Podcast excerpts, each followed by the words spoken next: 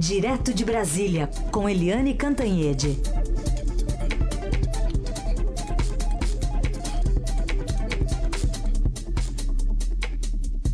Eliane que voltou das férias já, com, conosco participando um pouquinho mais cedo da entrevista com a ministra Marina Silva, mas agora com os devidos cumprimentos. Bom dia, bom retorno, Eliane.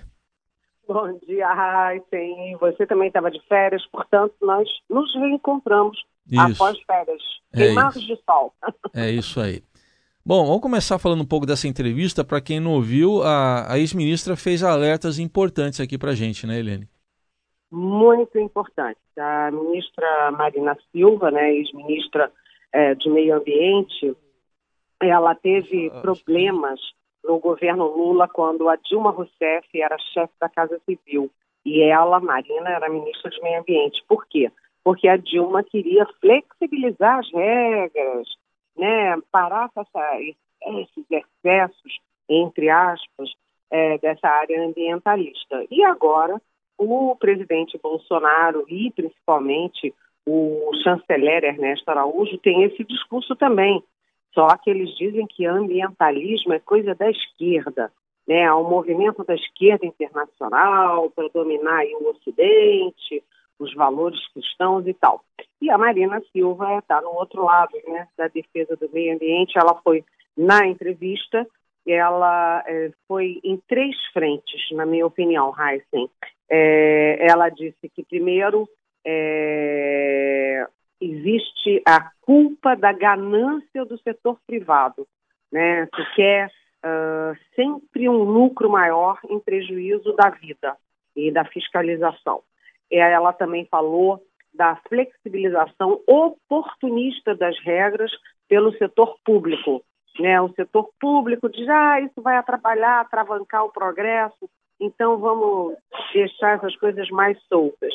E o terceiro é a falta de ética política dos agentes políticos que é, votam as regras, votam as leis e que sempre acham que esse negócio de meio ambiente é um exagero e tal. E a segunda questão que eu achei da Marina ser importante é que ela diz que tudo isso serve de alerta ao governo é, Bolsonaro, é, inclusive ela lembra que o ministro Ricardo Salles foi o último ministro escolhido justamente do meio ambiente, porque o Bolsonaro queria acabar com a pasta, jogar a pasta na agricultura, teve uma gritaria da sociedade, inclusive de setores do agronegócio, que ela defendeu, é, e acabou uh, sendo o último ministro escolhido. E ela disse que, é, curiosamente, o Ricardo Salles é a primeira vez que um ministro do meio ambiente assume fazendo discurso de interesse do ruralista e não do discurso de interesse do meio ambiente. E que ele esvaziou a própria pasta, por exemplo. Ele abriu mão da Agência Nacional é, da, do Clima, ele é, abriu mão do Serviço Florestal Brasileiro, que foi para a agricultura, ele suspendeu por 90 dias é, os contratos com as ONGs ambientais, que, segundo ela, são muito importantes nesse trabalho, na, na, no trabalho conjunto com o setor público. Enfim, ela uh, foi, deu, ela considerou as responsabilidades pelo que já aconteceu e jogou para o futuro, dizendo os alertas que Brumadinho deixa aí para o atual governo e para os futuros também, né? O meio ambiente é vida e é o futuro da própria humanidade, Raíssa. Certamente. Bom, outro assunto do dia, a cirurgia do presidente Jair. Daqui a pouco a gente fala um pouco mais da cirurgia, mas antes queria que você falasse um pouco também, Eliane, porque acho que a gente fica muito preso também essa questão dos números. É lógico que a gente tem que divulgar os números, mas eh, acho que o, o, drama mesmo é a dor das famílias, né? Aquela esperança de talvez encontrar ainda alguém vivo, né, Eliane? Tudo isso machuca muita gente. Olha, eu acho que o drama humano é assim, é uma coisa que a gente não esquece, porque você vê os pais, os filhos, filhos bebês nos colos das suas avós, né? É, e aquele desespero das pessoas pelos seus entes queridos. A primeiro, o primeiro corpo encontrado foi de uma jovem médica que, por coincidência, é prima da minha ex-cunhada, é, tinha 35 anos, uma moça que tinha toda, enfim, médica, bonita, jovem, tinha a vida inteira pela frente, e em 30 segundos a vida dela é, acabou de uma forma tão dramática e com tanto descaso de tantas frentes, como disse a Marina Silva. Ah, o fator humano é assim, chocante, e o mais chocante é que você vê na televisão, no rádio, hoje se repetindo aquela dor toda de Mariana. Ou seja, Mariana aconteceu, Mariana foi um alerta, em Mariana tantas famílias sofreram tanto e hoje você vê tudo, tudo de novo. E o que, que resolveram daquelas famílias de Mariana? Até hoje, tudo está incerto, não tem nenhuma conclusão, as pessoas sofrem a partir daquele momento e daí em diante uma dor sem fim. E isso, infelizmente, é o que se projeta também nessa nova tragédia de Brumadinho. As autoridades todas sobrevoam de helicóptero, todo mundo corre para lá, todo mundo fala que vai isso, vai aquilo, mas passa-se tempo e a dor fica com eles e a luta deles fica uma luta que vai ficando solitária a cada momento. É, é desesperador você saber que tem 58 mortos já, 305 é, desaparecidos. São 305 famílias né, que ficam. É, é, enfim, é, é, é, muito chocante tudo isso, Heisen. Sem dúvida. Bom, Eliane, está passando por cirurgia, imagina-se ainda neste momento o presidente Bolsonaro. O Planalto confirmou que a cirurgia começou às três e meia, às, às seis e meia, portanto há quase três horas, aqui no Albert Einstein, em São Paulo. É, a previsão era de três horas, portanto, a cirurgia deve estar acabando por volta de nove e meia da manhã. Ele vai ficar um período na UTI e, enquanto isso, nessas primeiras, primeiras 48 horas, quem assume a presidência do Brasil é o vice-presidente, o general Hamilton Mourão. Só nessas 48 horas, porque o presidente Bolsonaro tomou o cuidado de separar uma espécie de sala ao lado do, da, da, da, do quarto onde ele está hospedado, do apartamento onde ele vai ficar né, depois de sair da UTI. E nessa sala ele vai ter todos os instrumentos, toda a assessoria que ele precisa para retomar o poder, mesmo estando internado no hospital. É, o vice-presidente Hamilton Mourão, como a gente sabe, é um homem culto, preparado e de personalidade forte. Né? É, vamos ver é, se ele vai simplesmente cumprir etapa né, nessas 48 horas ou se pode ter aí alguma algum ato, alguma surpresa uhum. nessas 48 horas e no mais todo o Brasil, né, quem votou ou quem não votou no presidente Bolsonaro está é, tá aí na torcida e para quem tem crenças, religiões também em orações para que tudo dê certo com o presidente e ele agora tenha mais desenvoltura sem uma bolsa de colostomia, que é muito, que é muito desagradável, a gente sabe, né? Estamos na linha com o ministro do Meio Ambiente, Ricardo Salles, que vai conversar comigo também com Eliane Cantanhede. Ministro, bom dia. Bom dia, bom dia, Eliane, bom dia a todos. Bom, queria que o senhor nos falasse inicialmente das providências. A gente sabe de uma multa de 250 milhões do IBAMA em relação à, à mineradora Vale pela tragédia de Brumadinho, mas até que ponto é, isso se re, converte realmente em, em, pagamento, em punição, ministro? É, um passo de cada vez, né? Quer dizer, nós fizemos a fiscalização é, rápida. Eu fui o primeiro ministro, a primeira autoridade federal a chegar no local logo na sexta-feira, às seis da tarde, junto com o governador Zema. A equipe do IBAMA já estava no local. Então foi feito uma, uma, um trabalho muito rápido. Logo no sábado aplicamos a penalidade, os 250 milhões, e é, daqui por diante, foram também emitidas as notificações para a companhia para que ela tomasse as medidas é, acautelatórias para evitar é, um aumento desses danos. Então, nós estamos acompanhando essas medidas acautelatórias. Com relação à multa propriamente dita, ela obviamente ela tem oportunidade de contestar administrativamente, mas nós vamos ser também muito incisivos na cobrança do valor e também obedecer à lei como, como, como é previsto, para que parte dessa multa seja convertida nas medidas efetivamente de reparação ambiental que são, são necessárias. Eliane? Oi, bom dia, ministro. É, é, o que, que é mais importante para tentar entender essa tragédia? Qual é, ministro, a principal causa dessa tragédia, na sua opinião e pela sua avaliação e pelo seu conhecimento da questão? Olha, Eliane, é difícil dizer as causas da tragédia, mas duas coisas chamam a atenção. Em primeiro lugar, a complexidade e, de certa forma, a falta de unicidade, a falta de unicidade no processo eh, de licenciamento e fiscalizatório eh, faz com que cada etapa fique na mão de um órgão diferente. Isso não é bom, né? Eh, os órgãos estaduais que estão à frente desse processo de licenciamento e fiscalização, há uma tarefa também atribuída ao, ao antigo DNPM, hoje Agência Nacional de Mineração, e também em caráter subsidiário do IBAMA.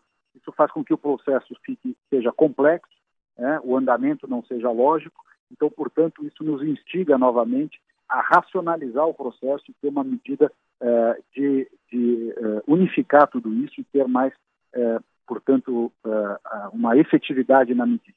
Em paralelo, também igualmente importante, eu diria que é a lição aprendida ou não aprendida do caso de Mariana. Mariana já, de Mariana até hoje já transcorreram três anos, e você vê que pouca coisa foi aprendida, pouca coisa foi feita. E por que talvez isso? Claro que não é um único motivo, não é, não é possível simplificar a discussão, mas, é, dentre outros motivos, um excesso de discussões, excesso é, de participação de diversos agentes numa discussão que não caminha pós-Mariana. Né? É preciso ter mais objetividade, é preciso ter mais centralidade e fazer com que as coisas aconteçam de maneira mais efetiva. Ministro, uh, o novo governo, né, do qual o senhor faz parte, assumiu uh, com um propósito até declarado pelo próprio presidente, reiterado pelo senhor, de desburocratizar algumas questões na área de licenciamentos ambientais. Uh, isso aí, como é que fica agora? Iria na contramão do, dessa tragédia aí que a gente presencia, primeiro em Mariana e agora lá em Brumadinho? Não, ao contrário, é importante destacar que a lógica da racionalização e da e da eficiência, ela só, é reforçada por uma situação como essa. O que, que acontece hoje em dia na prática? Os órgãos ambientais, todos eles, estaduais, federal, etc., têm uma incumbência enorme e que coloca no mesmo patamar, é, quase no mesmo patamar, questões de baixo impacto, baixo risco, médio impacto, médio risco, alto impacto, alto risco. Ou seja, é, você está nivelando de maneira é, equivocada questões simples das questões mais complexas. E a hora que você faz esse nivelamento, você acaba dividindo os recursos humanos, os recursos tecnológicos, os recursos orçamentários que deveriam estar focados nas questões de média e alta é, complexidade e risco, eles estão sendo dispersos é, nessas três esferas. Qual é a proposta, portanto, que é uma proposta lógica, que, que a, a boa administração é, recomenda? Você dá enfoque principal nas questões mais importantes, de média e alto impacto, né, média e alto risco, e faz com que as de baixo risco, baixo impacto, apenas e tão somente, eu vou repetir para que não haja dúvida, apenas e tão somente as de baixo impacto, baixo risco, tenham as suas atividades mais simplificadas e algumas delas em caráter autodeclaratório, que com isso você consegue dar maior foco é, para as equipes de licenciamento e fiscalização nos temas de médio e alta complexidade e risco. Eliane? Ministro, ministro é, uma das coisas que sempre chamou atenção no governo Bolsonaro foi é, um certo, vamos dizer assim, é, desprezo com o meio ambiente, uma certa visão de, do, do meio ambiente como uma questão acessória ou ideologicamente manipulada. O chanceler Ernesto Araújo, por exemplo, ele tem textos publicados é, falando do ambientalismo como um instrumento das esquerdas internacionais para tentar a dominação do Ocidente. Isso está escrito. Né? O senhor acha que a, a tragédia de Brumadinho pode servir de alerta sobre a importância do meio ambiente porque o ambiente, meio ambiente é vida, é futuro, é a vida do próprio planeta. Você acha que isso é um alerta para colegas seus e para o núcleo duro do seu próprio governo? Olha, eu acho que não é alerta para colegas meus, é alerta para toda a sociedade. É, nós não podemos esquecer que quem licenciou e fiscalizou essas atividades de mineração em Minas Gerais foi o governo do PT, de esquerda, foi o governo do Pimentel, foi no governo da Dilma que houve a tragédia de Mariana. Portanto, dizer que quem não cuida do meio ambiente é a direita e que a esquerda é a grande defensora do meio ambiente é mentira. Tanto é mentira que a, a, a, tanto o licenciamento quanto a fiscalização mal feitos foram feitos no governo do PT. Então, uhum. isso para colocar as coisas de maneira muito clara. Em segundo lugar, dentre as gestões mais eficientes que nós tivemos aqui em São Paulo, certamente foi a minha, enquanto secretário de Meio Ambiente, que transformei 112 lixões em 9, que aumentei o programa nascente de mil hectares para 7 mil, que fiz a digitalização e informatização da CETESB, até então mal feita, enfim, vários outros temas. O que mostra, portanto, Eliane, que essa história de dizer que a direita cuida mal do meio ambiente, a esquerda cuida bem porque ela é sempre correta, limpinha e bonitinha, está errado. Não tem nada a ver E do outro lado, ministro, tá? E do outro lado, também não está errado dizer que a esquerda só instrumentaliza politicamente, ideologicamente, isso não é um erro também do ponto de vista de discurso oficial de governo? Não, eu acho que não é. Primeiro, não é discurso oficial de governo. Tanto que o ministro do Meio Ambiente sou eu, e estou dizendo para você que não é dessa forma que nós estamos agindo. Ao contrário, na sexta-feira, logo que aconteceu o acidente, eu estava lá, e logo em seguida chegou o ministro Bento Albuquerque e depois chegou o ministro Gustavo Canuto. Muito diferente da resposta lenta e ineficiente que teve o governo da Dilma por ocasião eh, de Mariana. Logo na, no sábado estava lá o presidente Jair Bolsonaro com mais quatro ministros, além daqueles três que já estavam. Fizemos o, tudo que estava ao nosso alcance, continuamos fazendo, primeiro sob a ótica da defesa civil e os temas de meio ambiente juntos, é, aplicamos de maneira rigorosa os 250 milhões de reais de multa é, pelo IBAMA, o teto que a lei permite, e neste aspecto eu lembro a você é, que nós temos lei no Brasil e, portanto, nós temos que obedecer à lei. Alguns disseram, ah, a multa é muito branda. É a multa que a lei permite, no teto máximo. E nós vamos atuar de maneira eficiente é, para que haja consequências rápidas dessa situação. Concordo com você que esse tema não deve ser capturado por bandeiras ideológicas. Só que o que acaba acontecendo? o discurso da eficiência, da, do foco, da dedicação às soluções que precisam ser tomadas, ele é um discurso que precisa ser feito, porque ele é um discurso necessário. Você vê como nesse caso concreto é, de Brumadinho, e depois quando você compara com Mariana, você vê como o modelo anterior, que nós nos estamos dizendo que não funciona, realmente não funciona. E por que, que não funciona? Porque não tem foco. Você está, como eu já disse há pouco aqui, colocando tudo no mesmo, no mesmo patamar, baixo impacto, médio impacto e alto impacto. E você está desvirtuando e tornando ineficientes os trabalhos de, de licenciamento e fiscalização. Então, quando a esquerda vem e diz assim, olha lá o discurso da, do descuidado ambiental que está acontecendo, eu não admito que diga isso, porque o que aconteceu em Brumadinho, essa tragédia, é consequência da visão deles. Foram eles que fizeram uma fiscalização falha, foram eles que fizeram um, um licenciamento provavelmente insuficiente. E foram eles que criaram uma legislação tão complexa e racional que não funciona. Então nós precisamos criar uma legislação que funcione, uma fiscalização que funcione e um processo de licenciamento que funcione. E para isso precisa ter eficiência, precisa ter foco, precisa ter boa gestão. Isso não tem nada a ver com questão ideológica, isso é uma questão de bom senso. A ministra Marina Silva, ex-ministra Marina Silva, deu uma entrevista ainda há pouco aqui na nossa Rádio Eldorado, em que ela, além da responsabilidade do setor público, ela também é, a, apontou a responsabilidade dos agentes políticos, a falta de ética de agentes políticos e também a ganância do setor privado. Qual é a responsabilidade desses dois outros setores na tragédia de Brumadinho, ministro? Olha, Eliana, eu acho que eh, eu não ouvi a entrevista da ministra Marina Silva, portanto, eh, não posso referendar nem discordar. Eh, eu estou me referindo aqui ao que você me transmitiu. Eu acho que, de uhum. fato, há responsabilidade, sim, do setor político, há responsabilidade dos setores privados, mas é importante ressaltar o seguinte: nós, enquanto autoridades que assumimos esse, esse papel, é, aqueles que estão nos estados, que estão no governo federal, temos obrigação de defender o meio ambiente, defender da melhor forma possível, defender com os melhores instrumentos que nós tivemos. E nós vamos fazer isso. É, eu tenho muito receio desse discurso simplista de dizer é, que alguns são os culpados e sempre os culpados e os outros são os, os repositórios, os defensores é, da virtude e da ética. Não é verdade. Tanto não é verdade que várias das medidas que hoje nós estamos assistindo e que foram equivocadas foram tomadas por esses que têm esse discurso. Então nós precisamos ter, como eu disse aqui, continuo defendendo, nós precisamos ter muito bom senso para colocar eficiência, para colocar é, soluções que fiquem de pé, fiquem de pé de maneira coerente e rápida. A sociedade demanda isso e demanda com razão. E é a forma que nós estamos tentando dar a resposta a esse problema é, de Brumadinho é nesta linha. Respostas rápidas, respostas objetivas e com consequências práticas imediatas. É, ministro, só para a gente encerrar, voltando aqui ao comprometimento ambiental, sei que está sendo feito um monitoramento que não envolve só o seu ministério, envolve desenvolvimento regional, também outras pastas. Mas hoje, nesse momento, o senhor diria que qual o risco aí, por exemplo, desses rejeitos chegarem ao Rio São Francisco? O que, que dá para dizer a respeito desse assunto? Olha, é, diversos órgãos, tanto a Secretaria Municipal de Meio Ambiente, quanto a Agência Nacional de Mineração, a Agência Nacional de Águas, a ANA, e o IBAMA, também o ICMBio, é, nós estamos fazendo o monitoramento do avanço desses rejeitos.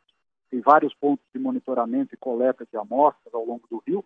É, há esse risco, evidentemente, mas é um risco que parece, e eu vou fazer a ressalva do parece, que neste momento é baixo, por, pela, pela, por algumas é, peculiaridades. O leito do rio está baixo, por, o material é denso, mais sólido, então ele não está caminhando rápido, ao contrário do que aconteceu em Mariana. Há lá na frente o reservatório da usina, reservatório esse que está baixo, né, um reservatório que está com seu nível baixo, e, portanto, a própria, o próprio reservatório servirá é, de contenção para os rejeitos se eles chegarem até lá.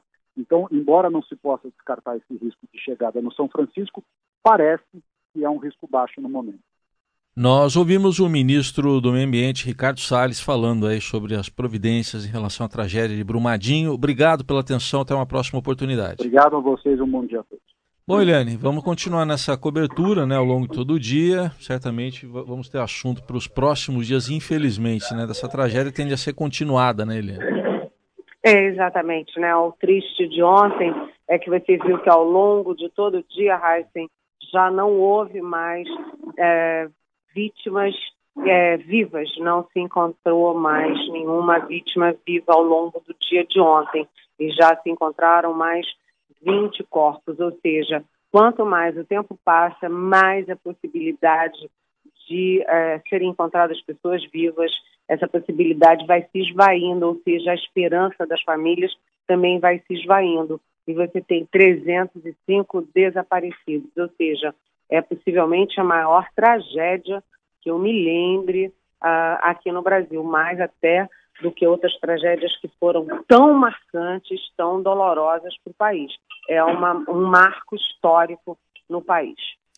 Eliane, então, obrigado. Até amanhã. Até amanhã. Beijão. Beijão.